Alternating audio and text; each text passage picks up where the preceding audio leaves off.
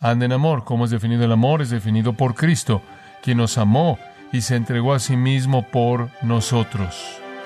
En otras palabras, la característica simple del amor es que da, y da, y da de manera magnánima.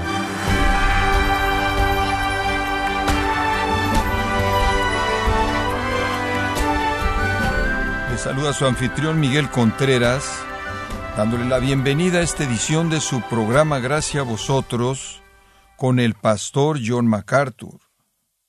Uno de los temas más comunes de nuestra cultura dice que el amor es simplemente un sentimiento emocional que tiene derecho a experimentar. Pero, ¿es congruente ese concepto con la palabra de Dios? ¿Cómo se puede distinguir entre el verdadero amor y el que es falso? Bueno, hoy John MacArthur profundiza en algunos de los pasajes bíblicos más conocidos que explican cuál es la perspectiva que Dios tiene del amor. Parte del estudio Los pilares de la virtud cristiana, aquí en gracia a vosotros. Tomando la metáfora bíblica de la Iglesia como el cuerpo de Cristo, es una identidad rica y maravillosa que incorpora grandes tesoros de verdad para nuestra edificación y nuestra aplicación. Hemos comparado a la Iglesia a un cuerpo, Cristo a la cabeza, como el apóstol Pablo nos enseña en Efesios y en Colosenses. Y conforme hemos estado haciendo eso, hemos estado viendo en mayor profundidad, en cierta manera extendiendo la metáfora y hablando de la anatomía de la iglesia. Simplemente quiero apuntar una escritura, si me permite, para comenzar. Efesios capítulo 4, si va ahí al versículo 11 y en adelante, Pablo escribe, y él mismo constituyó a unos apóstoles, a otros profetas, a otros evangelistas, a otros pastores y maestros, a fin de perfeccionar a los santos para la obra del ministerio, para la edificación del cuerpo de Cristo, hasta que todos lleguemos a la unidad de la fe y del conocimiento del Hijo de Dios, a un varón perfecto, a la medida de la estatura de la plenitud de Cristo. Este es material rico y profundo. Podríamos pasar mucho tiempo cubriendo todos los detalles de las palabras de Pablo aquí, pero simplemente queremos señalarles una cosa como un punto inicial y es esta. La edificación del cuerpo de Cristo, en lo cual obviamente estamos involucrados, tiene como su fino meta la medida de la estatura que pertenece a la plenitud de Cristo. En otras palabras, queremos que el cuerpo de Cristo sea tan parecido a Cristo como sea posible. Esa es la razón por la que Pablo en Gálatas 4:19 dijo que él estaba en dolor y agonía hasta que Cristo fuera formado completamente en ustedes. Debemos ser semejantes a Cristo, no solo como individuos, sino colectivamente. Debemos llegar a la plenitud de la medida de la estatura de Cristo. Ahora estamos entonces concentrándonos en este proceso. La iglesia identificada como el cuerpo de Cristo no es estática, sino creciendo y desarrollándose en la semejanza a Cristo.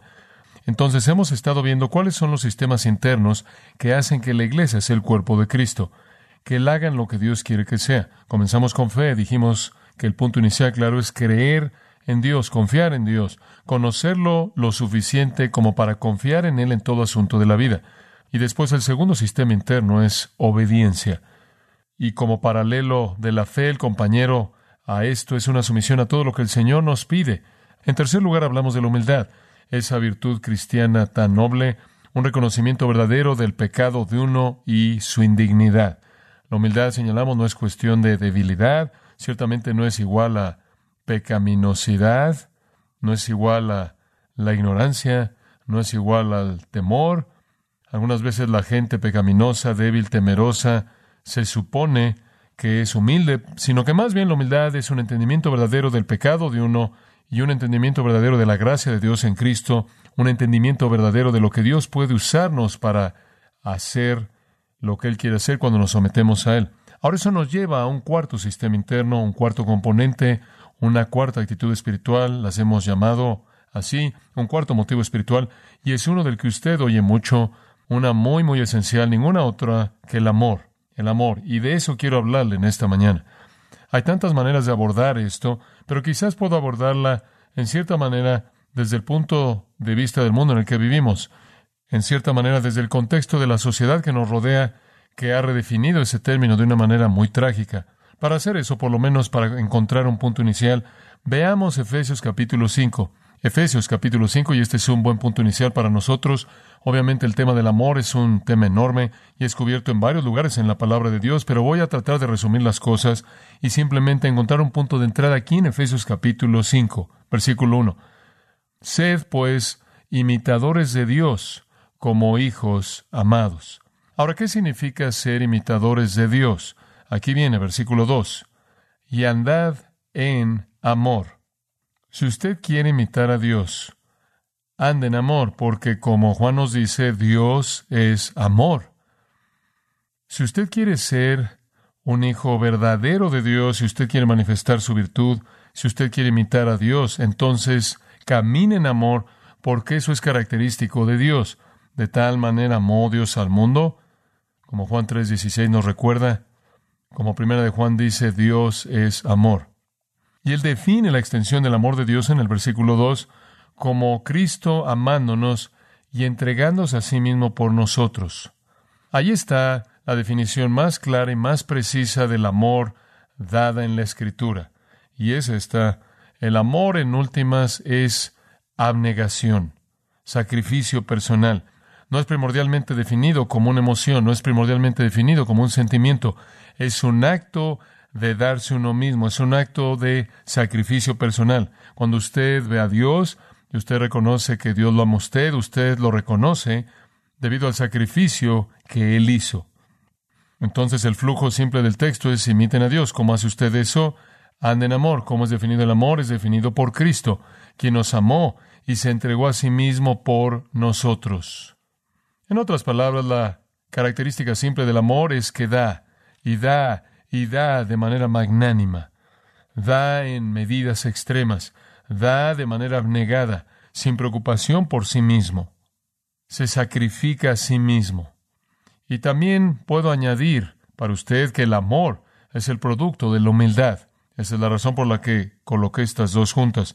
Nadie puede amar así si está centrado en sí mismo. Nadie va a entregar su vida. Nadie va a hacer el sacrificio definitivo diciéndolo en las palabras de Jesús, ninguno tiene mayor amor que este, que un hombre ponga que su vida por sus amigos. ¿Quiere usted definir el amor? Es sacrificial, es abnegado, se entrega a sí mismo, no es egoísta. Y eso existe o únicamente está en la vida del que es humilde, uno que está comprometido, como Filipenses 2 dice, no con sus propias cosas, sino con las cosas de otros. Uno que considera a otros mejor que sí mismo puede hacer ese sacrificio. Ese es amor bíblico. Y solo la gente humilde puede ejercerlo. Porque solo la gente humilde se va a entregar por alguien más. La humildad no es un rasgo de personalidad. No debe ser equiparada con ser pobre o ser callado. No debe ser equiparada con hablar en un tono de voz bajo y de manera gentil. Debe ser equiparada a un sacrificio abnegado en donde alguien se abandona a sí mismo por otros. Ese es el amor que fluye de la humildad. Y donde no hay humildad no habrá amor. Ahora, la humildad, recuerde, es el resultado de un entendimiento verdadero de quién es usted y quién es Dios. Eso es humillante. Esa es la razón por la que Pablo dijo en 2 Corintios 12, no me comparo con otros, no somos como aquellos que nos comparamos con nosotros mismos, él dijo, porque eso da lugar al resultado equivocado. Cuando usted se compara con otras personas, usted siempre puede encontrar una razón para engrandecerse a sí mismo y elevarse. Cuando usted se compara con Dios, usted es aplastado y humillado. Y a partir de vaciarse a uno mismo de esa manera, el cual Jesús demostró en su encarnación, como Filipenses 2 nos dice, puede venir amor. De tal manera amó Dios que encarnó y entregó su vida, se humilló a sí mismo ese amor. Ahora, nuestro mundo francamente no conoce absolutamente nada de esto. De manera general, quiero que siga este texto y voy a señalar lo que dice y después mostrarle en la sociedad cómo está siendo manifestado. Observa el versículo 3, muy interesante. En esta conversación del amor, él inmediatamente dice, no dejéis que la inmoralidad ni ninguna impureza. La inmoralidad, por cierto, es porneia, pecado sexual. Fornicación es como normalmente es traducida. O ninguna impureza, y esa palabra simplemente significa cualquier otra forma de pecado sexual. o avaricia, lo cual es lo que está detrás del pecado sexual. Él no está hablando aquí de avaricia monetaria, aquí él está hablando de ese deseo que busca este tipo de maldad, que nada de eso ni siquiera sea nombrado entre vosotros como conviene a santos. Ahora, ¿por qué es que él menciona esto? ¿Por qué en los versículos 1 y 2, en esta discusión sublime del amor, en esta demostración maravillosa del amor, como Cristo nos amó y se entregó a sí mismo por nosotros, como ofrenda y sacrificio a Dios en olor fragante, de la gloria sublime, de la humildad, del autovacío de Cristo y la expresión de amor en sumisión al propósito de Dios en la cruz para redimir a pecadores, Él desciende al lodo de porneia y cualquier otra forma de pecado sexual y el deseo que lo motiva. ¿Por qué? Porque de manera típica esa es la perspectiva del mundo del amor. Esa es la perversión del mundo. Esa es la definición del mundo. Los versículos 4 y 5 va incluso más allá de esto. No debe haber suciedad. Esa, de hecho, es una palabra que significa obscenidad. Palabras torpes, lo cual tiene que ver con pláticas vulgares de cosas sexuales. Ambas son muy parecidas en significado, que no convienen, sino que más bien acciones de gracias. En otras palabras, estamos hablando del amor y de pronto descendemos a esta falsificación terrible que el mundo ejerce en la categoría de su preocupación sexual. Ese es el sustituto del mundo por el amor.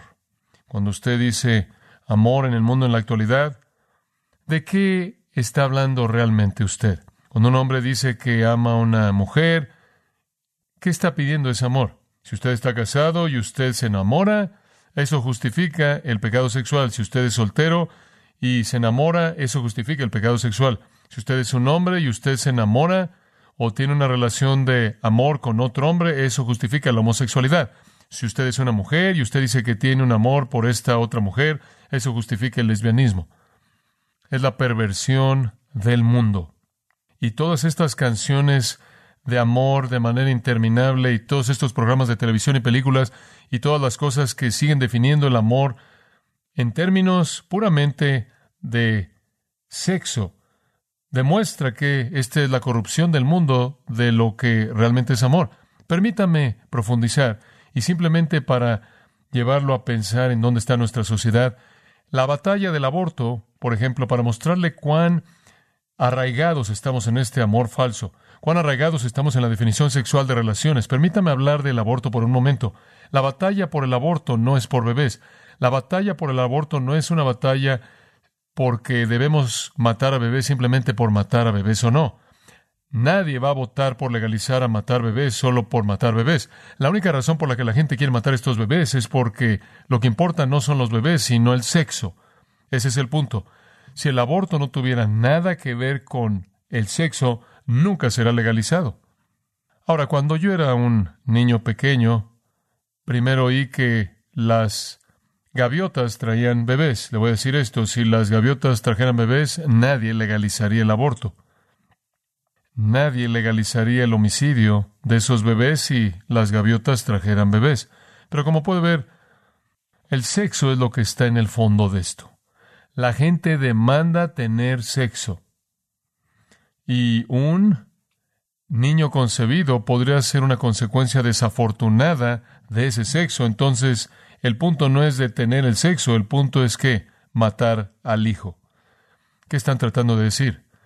No es que odian a los bebés, ni siquiera es que odian a los fetos, no es que aman el homicidio, es que quieren su sexo a ese grado. Estamos dispuestos en nuestra sociedad a matar a los más inocentes entre nosotros, dispuestos a matar a los más indefensos, dispuestos a hacer eso, sigue esto, dispuestos a hacer eso frente al instinto más fuerte por proteger, el cual es la maternidad. Cuando una sociedad puede convencer a la madre para que ejecute a su hijo, esa sociedad tiene una influencia poderosa, porque la maternidad es protectora de manera instintiva. Es un éxito sorprendente esto del aborto no es un éxito para aquellos que odian a los bebés. Ese no es el punto, es un éxito para aquellos que quieren sexo sin ninguna implicación. Sexo libre significa que tenemos que aceptar la fornicación. No hay nada de malo con eso.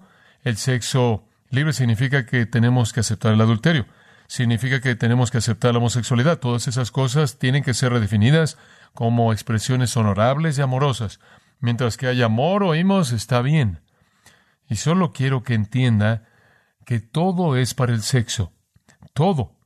Y ha corrompido nuestra sociedad hasta la médula. La familia, el hogar, el lugar en donde el amor abnegado se aprende, es un desastre de promiscuidad sexual en todo frente.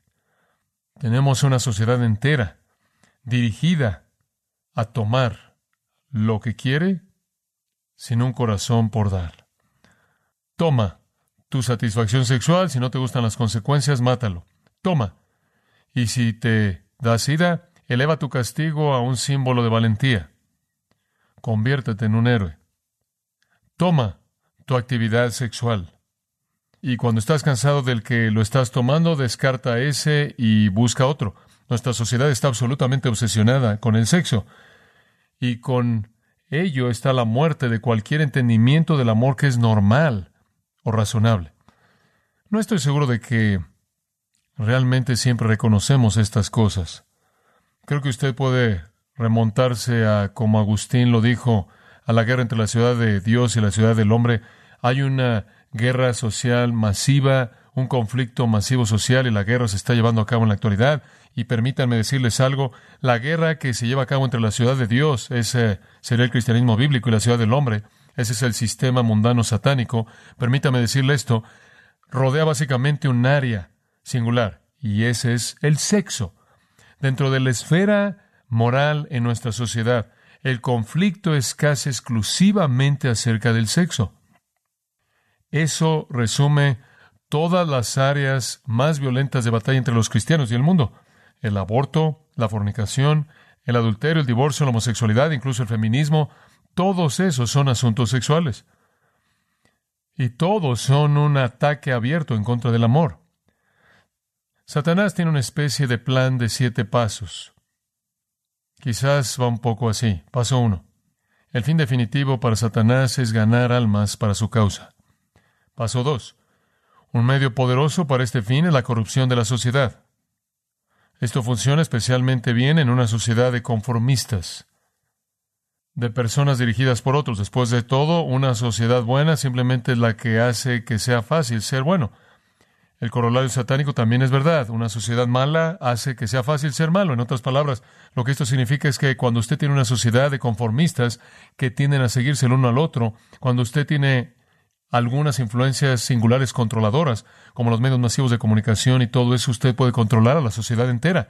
Entonces lo único que Satanás tiene que hacer es hacer que una sociedad mala sea un lugar en donde hacer el mal es fácil. Y así es en Estados Unidos. Es fácil ser malo porque tenemos una sociedad mala. ¿Y qué quiero decir con eso? Toleramos la impiedad. No solo la toleramos, la elevamos a un estatus de libertad. Tercer paso, el medio más poderoso para destruir a la sociedad es destruir un bloque de cimiento de edificación fundamental. Y esa es la familia en donde el amor sacrificado se aprende. La única institución en la que podemos aprender la abnegación diariamente, simplemente despedázala. Paso cuatro, la familia es destruida al destruir el matrimonio. Cinco, el matrimonio es destruido al aflojar su pegamento, la fidelidad sexual. Seis, la fidelidad es destruida por la revolución sexual. Así es como siempre funciona. La revolución sexual probablemente va a ser la revolución más destructiva en la historia. Mucho peor que cualquier revolución de la que yo conozco. Mucho más que cualquier revolución política, mucho más que cualquier revolución militar, la revolución sexual ha destruido esta nación. Estuvimos preocupados todo el tiempo por Rusia, estuvimos preocupados todo el tiempo por el mundo de la cortina de hierro, estuvimos preocupados todo el tiempo por armarnos, guerra de las galaxias, poder militar, armamento, armas nucleares, la bomba H. Estábamos preocupados por todo eso. Y estábamos teniendo una revolución aquí que ha destruido nuestra sociedad de una manera que ninguna bomba podría hacerlo, porque ha destruido los manantiales de la vida. Hemos sido llevados al relativismo moral y el sexo ha llevado el día. La revolución sexual es una demanda que seamos libres para hacer lo que queremos sexualmente. El asunto que motiva esto en la ciudad del hombre en nuestra sociedad. El punto hasta el que ese sistema satánico irá para buscar libertad para cometer el pecado sexual no se ve en ningún otro lugar mejor que en los abortos. Leemos acerca de homicidios y leemos acerca de matanzas todo el tiempo, pero simplemente recuerda esto, 99% de todos los homicidios en Estados Unidos son abortos. A ese nivel queremos nuestra libertad sexual. La gente está dispuesta a matar para mantenerla. Entonces aquí estamos, en esta sociedad, redefiniendo el amor en relación a sus demandas sexuales y libertades sexuales, y nada podría estar más lejos de un entendimiento apropiado. De hecho, eso es exactamente lo que Efesios 5 espera, que en lugar de lo real, el mundo va a venir y va a sustituir la inmoralidad, la impureza, la lujuria motivadora, la suciedad, las pláticas vulgares, toda la plática sucia que se lleva a cabo en una sociedad promiscua orientada al sexo. Ahora, la pregunta que nos confronta esta sociedad sexual egoísta desesperadamente necesita ver el amor verdadero. ¿En dónde lo van a ver? Bueno, solo lo pueden ver en un lugar. Y eso es en nosotros. Vayamos a Juan 13. Y este es uno de esos grandes pasajes. Es una verdad profunda de esta necesidad tan grande de motivos espirituales, del amor. Esta actitud espiritual tan esencial a la cual nuestro Señor se dirige aquí. Comencemos en el versículo 1. Ahora antes de la fiesta de la Pascua, Jesús, sabiendo que su hora había venido, que debía partir de este mundo al Padre, habiendo amado a los suyos que estaban en el mundo, los amó hasta el fin, o hasta el límite, al máximo, a la perfección. Jesús está al borde en este momento de una experiencia muy, muy terrible. Están reunidos estos discípulos en el aposento alto. Esta es esa tarde final cuando Jesús cometió su traición terrible en contra del Señor y salió a traicionarlo. Todo esto sale en este capítulo. Estos discípulos densos, centrados en sí mismos, están en un argumento acerca de quién de ellos será el más grande en el reino. Y en medio de la traición de Judas y en medio de la discusión de estos discípulos, concentrados en sus propios propósitos y metas. Aquí está Judas, quien está a punto de traicionarlo. Aquí están los discípulos en este debate horrendo acerca de cuál de ellos va a ser el más grande. Y todos ellos ciertamente no están considerando lo que el Señor está a punto de enfrentar, aunque Él les acaba de decir apenas antes de esto que Él va a tener que morir como un grano de trigo que cae en el suelo. Son indiferentes a eso y están preocupados por sus propias ideas en ese mismo ambiente, el cual los hallaría tan desagradables como fuera posible para cualquier sentimiento humano normal, en donde dice, Él amó a los suyos que estaban en el mundo y los amó hasta el máximo. El amor de Jesús hacia los suyos no es condicional. Los ama hasta el máximo, en el momento de su indiferencia más horrenda. En el versículo 2 esto comienza a desarrollar la demostración de este amor. Es como si el versículo 1 identifique el tema del capítulo. El tema es cómo Jesús amó. Y aquí está la historia. Y cuando cenaban, como el diablo ya había puesto en el corazón de Judas Iscariote, eso significa de la ciudad de Queriot, el hijo de Simón para traicionarlo, el diablo ya había llevado a cabo su trabajo, había cautivado el corazón no convertido de Judas, lo había alineado para la traición, sabiendo Jesús que el Padre le había dado todas las cosas en las manos y que había salido de Dios y a Dios iba. Esto es muy importante en medio de todo eso.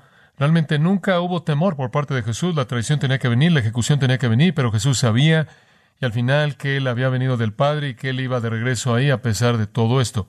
Ciertamente en el huerto él agonizó por la realidad que él tendría que ser separado del Padre y llevar el peso de la culpabilidad por el pecado.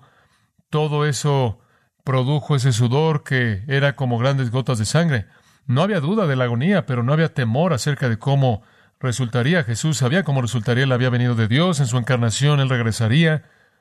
Y claro, Él ora con ese fin en mente de manera tan magnífica en el capítulo 17. Se levantó, el versículo 4 dice de la cena, se quitó su túnica exterior y probablemente se quedó vestido hasta la cintura, simplemente con las prendas que eran discretas y modestas que se usaban ahí al nivel de la cintura. Quizás sus piernas descubiertas y su tronco descubierto, y él se agachó, tomó una toalla, dice, y se ciñó. Él colocó una toalla en su cintura, luego puso agua en un lebrillo y comenzó a lavar los pies de los discípulos y enjugarlos con la toalla con que estaba ceñido. Esa es una analogía hermosa. Nosotros los que venimos a Cristo somos lavados de pies a cabeza, por así decirlo espiritualmente. Somos totalmente limpiados, nuestros pecados son lavados de manera total, pero conforme caminamos por el mundo necesitamos la confesión y arrepentimiento y limpieza constantes, día tras día, que mantienen nuestros pies limpios para que podamos continuar teniendo una parte con la extensión de Cristo en su reino glorioso.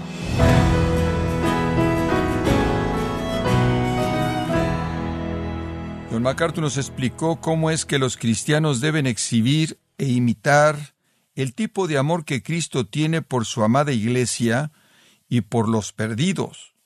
La serie Los pilares de la virtud cristiana en gracia a vosotros. Y quiero recordarle, estimado oyente, que tenemos a su disposición el libro Los pilares del carácter cristiano, en donde John MacArthur nos recuerda que la iglesia del Dios viviente está llamada a ser columna y baluarte de la verdad. Puede adquirirlo visitando nuestra página en gracia.org o en su librería cristiana más cercana. Y también le comento, estimado oyente, que puede descargar todos los sermones de esta serie Los Pilares de la Virtud Cristiana, así como todos aquellos que he escuchado en días, semanas o meses anteriores, animándole también a leer artículos relevantes en nuestra sección de blogs en gracia.org. Si tiene alguna pregunta o desea conocer más de nuestro ministerio, como son todos los libros del pastor John MacArthur en español o los sermones en CD que también usted puede adquirir, escríbanos y por favor mencione la estación de radio por medio de la cual usted nos escucha en gracia a vosotros. Es importante conocer no solo el país y ciudad de donde usted nos escucha, sino también la radio. Para quienes contactan nuestro ministerio por primera vez, pueden solicitar una copia del mensaje de promoción sin costo alguno, un mensaje por oyente únicamente. Si usted vive en los Estados Unidos o Puerto Rico, escríbanos a Gracia Vosotros, P.O. Box 4000, Panorama City, California, 91412. O puede escribirnos a través del siguiente correo electrónico radio arroba gracia.org. Bueno, en nombre del pastor John MacArthur, de nuestro redactor Rubén Rocha y del personal de este organismo, le damos las gracias por su tiempo y sintonía invitándole a que nos acompañe en la próxima edición y juntos continuar desatando la verdad de Dios un versículo a la vez, aquí en Gracia a Vosotros.